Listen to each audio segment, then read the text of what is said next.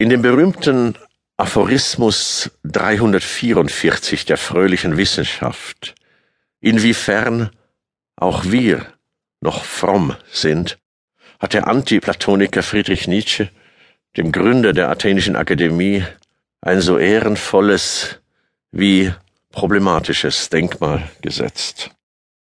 Doch man wird es begriffen haben, worauf ich hinaus will, nämlich dass es immer noch ein metaphysischer Glaube ist, auf dem unser Glaube an die Wissenschaft ruht, dass auch wir Erkennenden von heute, wir Gottlosen und Antimetaphysiker, auch unser Feuer noch von dem Brande nehmen, den ein jahrtausendealter Glaube entzündet hat, jener Christenglaube, der auch der Glaube Platos war, dass Gott die Wahrheit, dass die Wahrheit göttlich ist.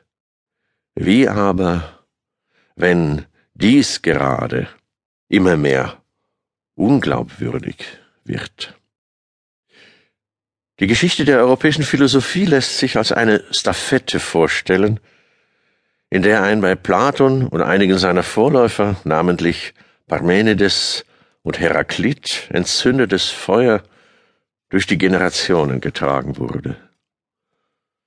Das Bild vom Fackellauf des Denkens durch die Jahrtausende ist mit den gegensätzlichsten Wertungen verträglich, gleich ob man diesen Lauf umstandslos als Wahrheitsgeschichte auffassen möchte oder nur als Problemgeschichte oder gar wie Nietzsche suggerierte, als Geschichte unseres längsten Irrtums.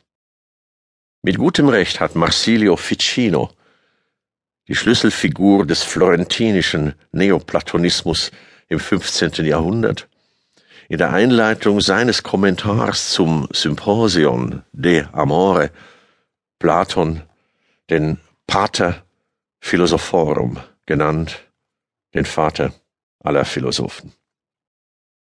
Tatsächlich war die europäische Philosophie in ihrer idealistischen Hauptströmung gleichsam die Folge einer platonischen Patristik. Sie prozessierte als ein Komplex von Lehrsätzen und Machtworten, die in letzter Instanz aus einer einzigen zeugungsmächtigen Quelle zu fließen schienen.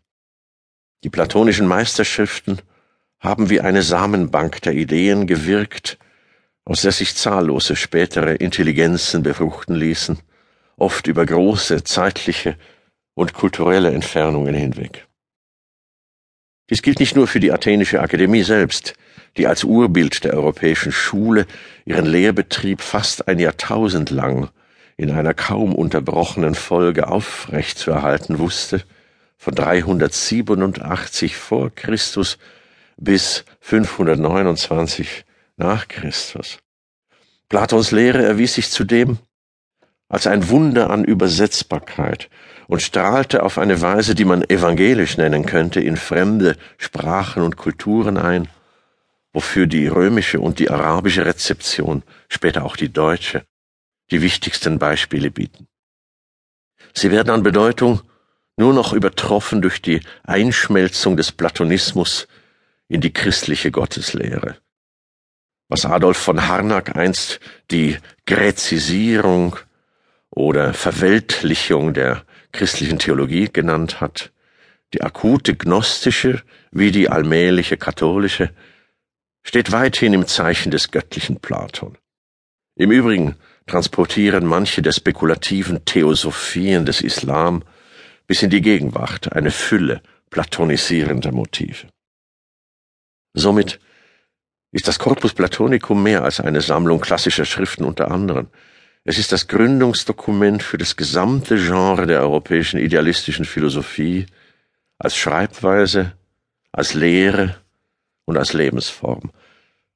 Es repräsentiert einen neuen Bund der Intelligenz mit den Menschen in der Stadt und im Reich. Es lanciert die gute Nachricht von der logischen Durchdringbarkeit dieser trüben Welt.